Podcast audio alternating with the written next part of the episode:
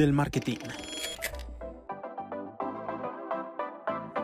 Chicos, ¿cómo están? Bienvenidos a otro capítulo de Freaks del Marketing. Jime, ¿cómo estás? Bien, Julito. Muy, muy, muy bien. Bueno, Jime, estoy muy emocionado por el tema que vamos a hablar hoy, que es un tema bastante importante porque eh, acoge una de mis frases que más digo en asesoría, que es lo que se puede medir, se puede mejorar. Vamos a hablar de las métricas. Así es, y vamos a dividirlo en dos. Principalmente vamos a hablar de las métricas de tu negocio, porque es importante que las tengas claras antes de mm, empezar a correr las campañas, ¿no? Y ya después vamos a hablar de cada tipo de campaña, porque cada tipo de campaña se va a diferenciar y vamos a ver costos muy, muy diferentes. Exactamente, entonces... Eh, como bien lo dices, las métricas, tener en cuenta las métricas del negocio es muy importante porque nos va a dar una idea de qué tanto o qué números vamos a tener que tener en las campañas, ¿no? Entonces, por ejemplo, ¿por cuál empezamos? Bueno, yo creo que uno de los más importantes eh, es básicamente el porcentaje de ganancia que tienen las empresas de sus productos o servicios. ¿Por qué? Porque si no eres rentable desde el costo de tu producto, de tu ticket promedio, va a ser muy complicado como que puedas tener un buen performance también en, eh, en las campañas y que también aguantes como ese proceso de iteración o testeo. Exacto, sí, y es que lastimosamente es bastante común que las personas eh, en muchas ocasiones, obviamente no son todas, hay muchas personas que empiezan un negocio con sus números financieros bastante claros y su rentabilidad, pero hay muchas otras personas que no y que se dan cuenta de que tal vez no tienen la rentabilidad esperada luego ya de haber invertido una cantidad de dinero pues en, campañas publicitarias. Entonces, acá el punto es eh, medir esos números. O sea, mira, por ejemplo, si eres creador de producto, sacar los números totales de cuánto te, de cuánto te cuesta la producción total, la creación total del producto en sí y cuánto te cuesta la operatividad también luego de la creación del producto, porque todos estos gastos al final suman y tienes que sacar la diferencia entre la ganancia bruta y la ganancia neta. Claro, y eso también nos sirve de momento hacer campañas para saber o para tener un, indicio de cuál es como ese retorno mínimo que necesitamos, ¿no? Exactamente. Porque allá vamos a tenerlo claro, como no sé, yo necesito mínimo un ROAS de, no sé, de dos puntos, de tres puntos, entonces como que tú ya sabes para dónde apuntar y no empiezas de cero como a divagar con las métricas y pues también con las campañas. Exacto, y es que ya lo hemos dicho acá, por ejemplo, hemos tenido marcas que han tenido un ROAS de 10 puntos, ¿vale? Y no son rentables. Y no son rentables. 17 y no son rentables. Y no son rentables, y eso es porque eh, al ser un producto por el cual tienen un, margen de ganancia demasiado corto, tienen o que vender en masa, ¿vale? o que aumentar su inversión muchísimo para que asimismo aumente ese número de ventas y que se pueda tener una rentabilidad. Así es, y pues lo que decía anteriormente, si tú estás iniciando y tu rentabilidad es baja, o sea, puede que no aguantes el proceso de iteración.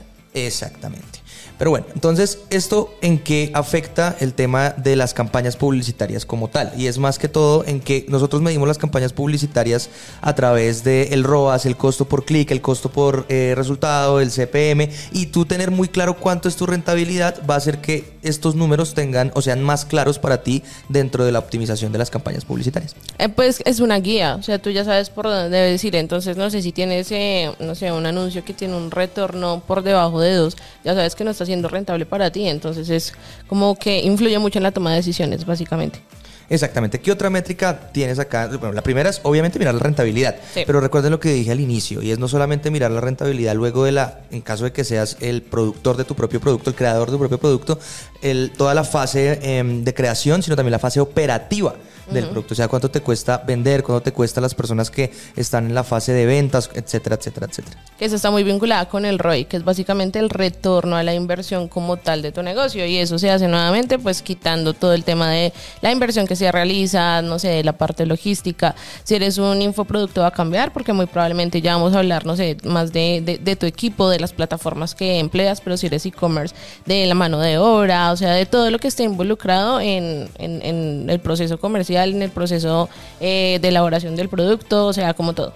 Exacto, y ese es un número bastante importante. El ROI es muy importante y, ojo, obviamente se diferencia del ROAS. ¿No?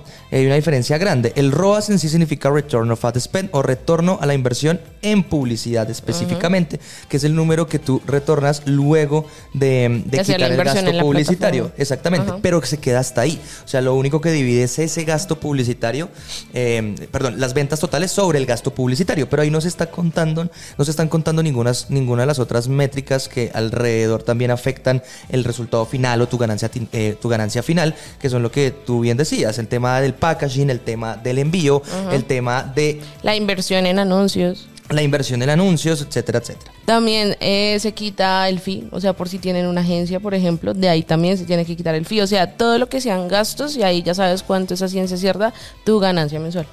Exactamente, entonces voy a como a, a redondear el punto anterior y es que si tienes un ROAS muy alto no quiere decir que tu ROI, o sea, que tu ganancia final sea igual de alto. No significa exactamente lo mismo y jamás va a llegar a estar al mismo nivel. Por lo general, tener un... Em, ¿Cuánto sería?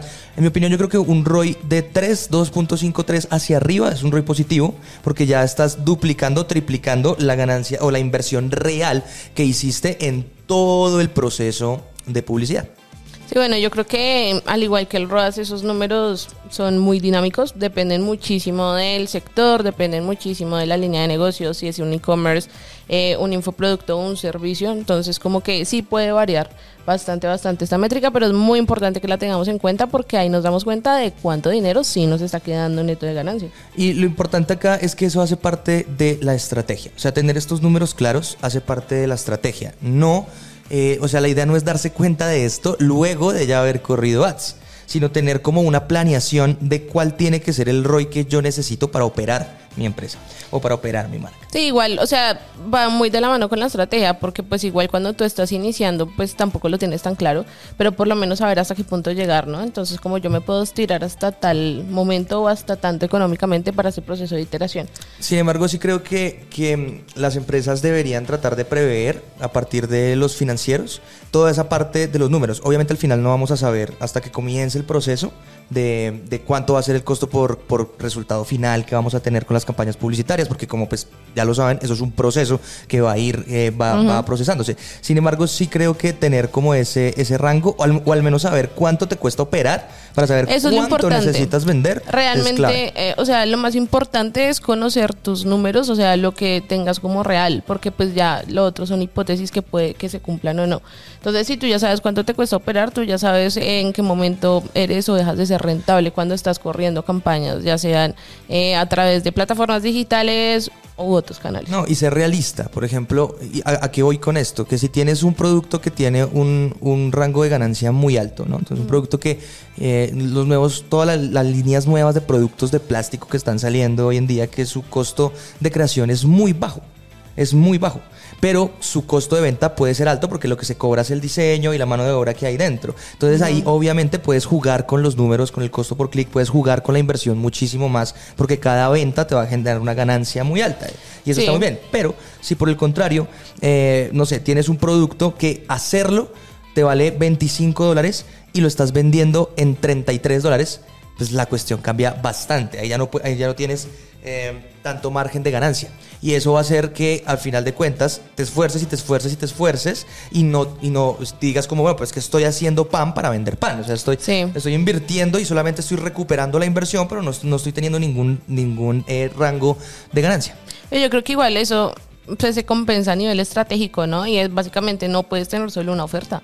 O sea, puede que, no sé, tú tengas una oferta de entrada que tenga muy bajita rentabilidad, pero tienes que tener más dinamismo y tienes que tener otros tickets más altos que puedas empezar a ofrecer otro tipo de audiencias que ya te conocen y empezar a generar rentabilidad por otro lado. Entonces. Sí, también puede ser mirar el valor del producto que se está vendiendo, ¿no? Porque eh, los valores los pone la empresa siempre, ¿sabes? O sea, no es que un producto tenga que valer eso porque sí, sino que obviamente hay un mínimo que es lo que cuesta generar el producto. Pero ya el precio que se le pone ya depende siempre de la empresa. O sea, entonces jugar también con eso me parece importante porque a veces se nos olvida que le estamos vendiendo a seres humanos y se nos olvida el contexto en el cual estamos vendiendo y a veces tratamos de vender productos muy caros para poder generar lo que tú dices, como una rentabilidad muy rápida, ¿no? Entonces, uy, no, pero es que me cuesta hacerlo, eh, no sé, 10 dólares, pero si lo pongo en 70 dólares, voy a poder, o sea, tengo que vender menos y, si, y, ahí ya voy a tener una ganancia más alta. Cuando te das cuenta, nadie te va a pagar por ese producto 70 dólares porque estás por, por encima del rango del mercado y no, no, estás compitiendo realmente con nadie porque estás por arriba y nadie te ve. Entonces lo que tienes que hacer ahí es bajar el costo de tu producto, y que es algo que también muchas marcas no ven porque dicen, no, es que eh, se baja la... Eh, voy a tener menos ganancia, voy a tener menos rentabilidad, cuando la rentabilidad eh, de una empresa por lo general pues debería ser un poco baja ¿no? Para que pueda tener más movilidad en términos de gastos. Pero pues eso también la gente como que o, muchas empresas no lo tienen tan en cuenta. ¿Sabes quién lo maneja muy bien? Hotmart, por ejemplo, con, los, con los infoproductos que las personas venden dentro, de, dentro del marketing de afiliados. Entonces, aunque esos, esos productos tienen como un valor fijo, van cambiando dependiendo de, del número de ventas. Ellos tienen como un top de cuáles son los cursos más vendidos. Entonces, a los cursos más vendidos contactan a los creadores del curso y le dicen como, este curso se está vendiendo muy bien, podemos aumentar el valor o este curso nos está moviendo tanto, podemos bajarle el valor y eso hace que haya un dinámico, lo que tú dices, que la, la oferta comience a variar un poco más. Sí, claro, igual ahí hablando cuando el producto es propio, ¿no? Porque cuando el producto no es propio, ahí el problema es un poco más grande. Claro, porque entonces ahí ya todo lo que yo acabo de decir ya no sirve para ya nada. no aplica. Porque ya si hay un número fijo que no puede, que solamente puedes cambiar hacia arriba. Sí. ¿No? Y, bueno, vuelvo a lo mismo como todo este tema de... Aunque el, dropshipping no, diría que tanto, porque el dropshipping la idea es como comprar muy económico para vender. Pero digamos, hablando de Hotmart, las personas que venden infoproductos que obviamente no son de ellos, ¿cuántas personas no están vendiendo el mismo infoproducto? Y puede que el dueño del infoproducto, o sea, el original también lo esté vendiendo. Y muy probablemente va a tener mucha más inversión que las personas que lo están vendiendo, ¿sí me entiendes? Entonces, como que hay como ese dinamismo para revisar ofertas, para revisar precios, es muchísimo muchísimo más limitado. Claro, y que hay una diferencia gigante y es que el creador del infoproducto pues tiene, más autoridad, va a tener una ganancia del 99,9% porque lo graba una vez. Ajá, y si yo le puedo comprar al dueño del curso porque le va a comprar a otra persona, ¿sí me entiendes? Exactamente. Ahora, bueno, eh, el punto es que cuando tienes este producto ya a un precio y ganas es una comisión por venta, te obligas a tener esos números en específico y por eso es importante, volviendo al principio, tenerlos claro. Entonces ya no estamos hablando de productos tuyos, sino estamos hablando de que tú vas a vender un producto que no es tuyo vas a funcionar como un proveedor de un producto o un servicio que tú no creaste. Entonces ya lo que, lo que tienes que comenzar a jugar es con la comisión que ganas de la venta de ese producto o la venta de ese servicio. Exactamente. Ahora, hay otra métrica muy importante que es el Customer Acquisition Cost, que también puede ser el, no sé, costo por adquisición o CPA, que es básicamente cuánto te está costando una persona nueva para tu negocio, una persona que te compra.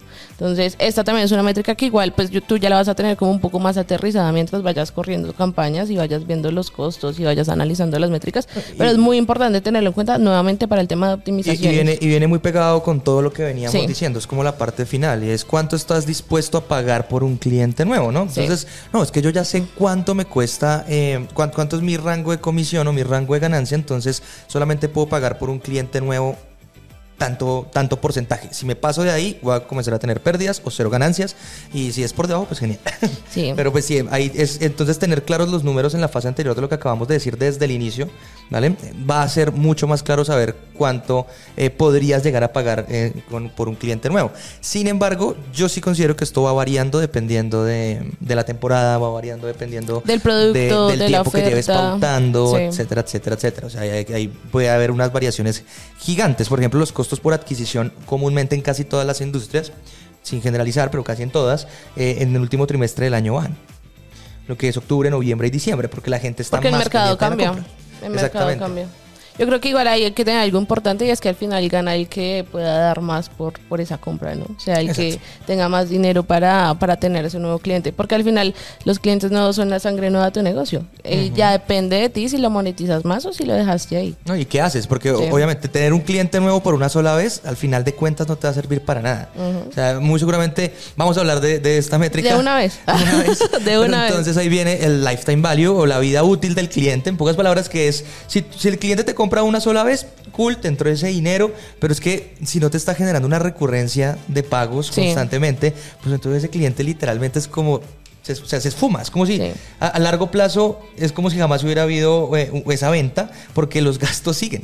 ¿Sí me entiendes? Entonces tienes que buscar que tus clientes se fidelicen y te compren bastantes veces en un periodo de tiempo, que ese es el lifetime. Digamos, era lo que tú decías en, en, el podcast pasado, si no estoy mal. Y es como, o sea, ¿qué pasa si tú vas adquiriendo nuevos clientes y los antiguos te siguen comprando? O sea, es muy diferente. Va llenando la bolsa. O sea, esa bolsa se va poniendo más gordita. Entonces, no, ¿por qué no dejas de meter arriba y los de abajo se quedaron? Y dejas de meter y además es mucho más rentable. No es lo mismo que tú pagues un, no sé, un CPA de 20-30% del ticket promedio para que te compren una vez, a a que hagas, no sé, la misma inversión para que te compre unas 3, 4, 5 veces y se fidelice a tu marca. O sea, si las personas, bueno, las empresas se enfocaran un poco más en el tema de fidelización, yo creo que obviamente los retornos serían mucho más altos. Exacto, si, si le prestaras más atención a su comunidad, pero si quieren saber más de eso, escuchen el podcast anterior que lo tratamos absolutamente todo sobre el tema de por qué es importante una comunidad para vender más. Exactamente. Entonces, el lifetime value a mí me parece una de las métricas más infravaloradas eh, para cuando los, los emprendedores están iniciando, ¿sabes? Mm.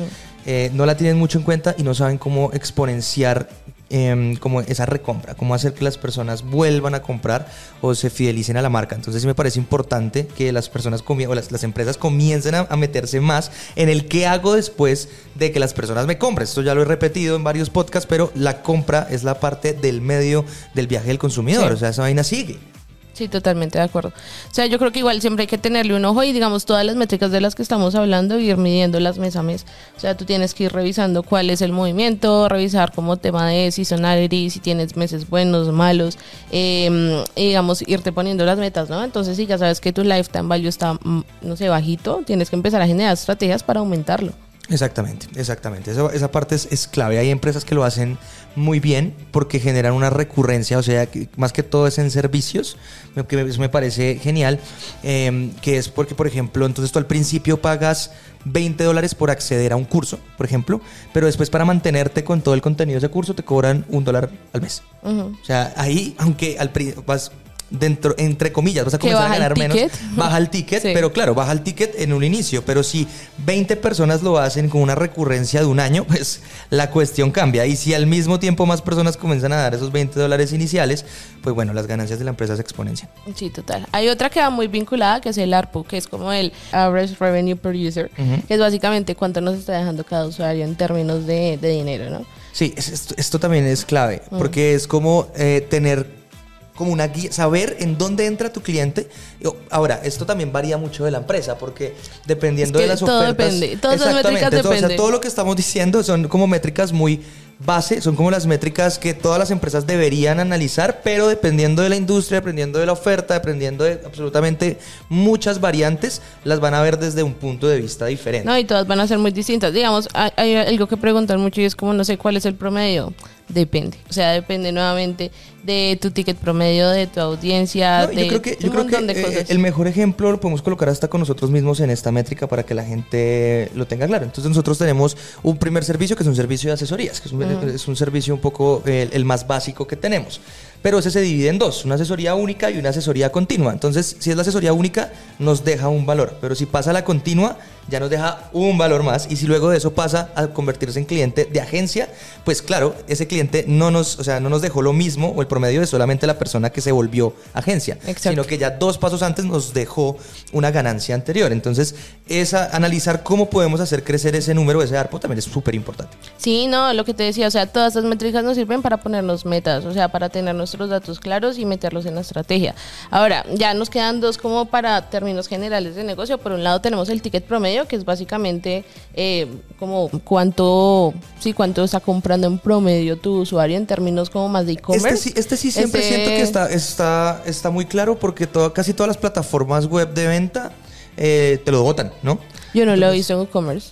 ¿En WooCommerce? Sí, sí, sí, sí lo vota. Tú lo puedes, tú, lo, puedes medir en los analytics, en los analytics de WooCommerce. Pero en eh, Shopify sí está, o sea, en Shopify ya te sale de una vez el ticket promedio. claro, pues que Shopify, en, mi opinión, opinión muy personal, Shopify es mucho más amigable con el usuario. No estoy diciendo que sea mejor, sino que es más amigable con el usuario sí, sí, en la forma visual. Pero entonces, eh, el ticket promedio como tal no es el valor de tu producto, sino cuánto están pagando las personas en promedio, en promedio eh, dentro de tu carrito. Entonces, si tres personas no pagan 50 mil, sino 150 mil, ese es el ticket promedio, 150 mil pesos y no 50 mil. Aunque como dije, las, las plataformas lo dejan muy, muy claro. Y que igual, o sea, si se quiere sacar manualmente, es básicamente eh, tomar el monto de venta total dividido en, en, los pedidos y ahí ya tienes tu ticket promedio. Que digamos, por ejemplo, en las estrategias también se pone mucho eso, como listo, ¿cómo vamos a hacer para aumentar el ticket promedio? Entonces pongamos algo en la página para que las personas puedan llegar llevar una venta cruzada. o envío, o envío gratis desde, no sé, sé, 50 dólares el envío gratis. Sí, o no sé, Entonces, eso empecemos, trata de aumentar tu ticket. eh, empecemos a mostrar eh, productos que tengan un ticket más alto. Bueno, existen muchísimas estrategias, entonces también por eso hay que tenerlo como muy en la mira. Y ya el último es el MER, que es como de las últimas métricas que, que hemos empezado a hablar, que es el Marketing Efficiency Radio, que lo que hace es medir eh, las ventas eh, sobre el total de la inversión. Entonces acá estamos hablando de todos los canales de plataformas digitales, eh, digitales. Entonces, por ejemplo, si tienes inversión en Facebook, va la inversión de Facebook, la de Google, la de, no sé, de TikTok, la plataforma de email, o sea, toda la inversión que se esté generando en plataformas eh, digitales. Y esto tiene el fin como de dejar de hablar de ese tema de atribución y toda esa Eh, vaina, está más sino verlo más, más iOS, general, sí. De, de las, de las actualizaciones de, de los sistemas operativos de, de Apple. Sí. Y es que es para. Ah, Cada vez va a ser más difícil medir, esto no es algo nuevo, las personas, que, los anunciantes lo saben, cada vez es más difícil medir los resultados eh, por el tema de, de, del iOS y por el tema de las atribuciones, entonces esta métrica lo que hace es como una generalidad de en todas las plataformas que estás pautando, cuánto estás vendiendo y cuánto estás invirtiendo en todas las plataformas que estás pautando y ese número, ese o ese MER te da como un resultado mucho más general que... Es a nivel negocio. O sea, y tú ya de- puedes del- de ver tus mes a ventas mes. versus tu inversión. Exactamente. Y además, o sea, lo que digo nuevamente es como dejar de pelear por la atribución, porque es que Exacto. las, las plataformas siempre van a intentar atribuirse las, las ventas, entonces a ciencia cierta tú no sabes de dónde llegó, Y que a ninguna veces... plataforma te puede prometer un 100% de Sí. efectividad en, en de- decirte de dónde viene cada venta. No, además que son diferentes puntos. Puede que a través de tres plataformas diferentes, tres puntos se dio una venta. Entonces ahí como haces como, o sea, igual las plataformas, digamos, Google lo divides como tienes 1.2 conversiones y eso, pero pues digamos en Facebook no, o sea, en Facebook son números como cerrados, ¿sí me entiendes? Ahí no tienes Exactamente. 1.5 conversiones. Exacto, ahí, ahí Sí. fueron las conversiones que fueron. Entonces Sí. fueron tres o fueron cinco, pero no, Sí. el- no como en Google que te bota el 2.5 Sí, sí, sí. con conversiones. Pero bueno, entonces estas métricas de las cuales acabamos de hablar son métricas muy generales que afectan directamente al negocio y todavía no hemos comenzado a hablar de las métricas de Facebook, ¿no? Entonces, eh, acá es importante que antes era como lo, como lo decía, yo creo que estas métricas es importante, aunque muchas de ellas no se puede tener como claridad de cuánto, cuánto de qué número necesitamos en un inicio, sí al menos intentar planearlo y ir, ir bajo una guía desde la parte estratégica, ¿no? Sí. para poder tener unos buenos resultados en las métricas que después nos votan las campañas publicitarias y vamos a hablar específicamente de Meta Ads. Entonces chicos, si quieren saber cuáles son esas métricas eh, o cómo afectan estas métricas ya dentro de las campañas publicitarias, hay otro podcast para eso, pero lo vamos a ver más adelante, así que estén pendientes por favor de todos nuestros canales digitales, escuchar el podcast en Spotify, eh, verlo si lo quieren ver en YouTube y ver todos los videos y tips que damos dentro de nuestras redes sociales. Eh, les vamos a dejar un Excel con las fórmulas de las métricas que vimos el día de hoy, eh, pues para que las tengan ahí y puedan tener los números de su negocio. Por último, no olviden que si son traffickers y quieren trabajar con nosotros, pueden enviarnos sus hojas de vida o contactarse con nosotros en cualquiera de nuestros canales digitales y les diremos cómo proceder. Muchísimas gracias por escuchar otro capítulo de Freaks del Marketing. Chao.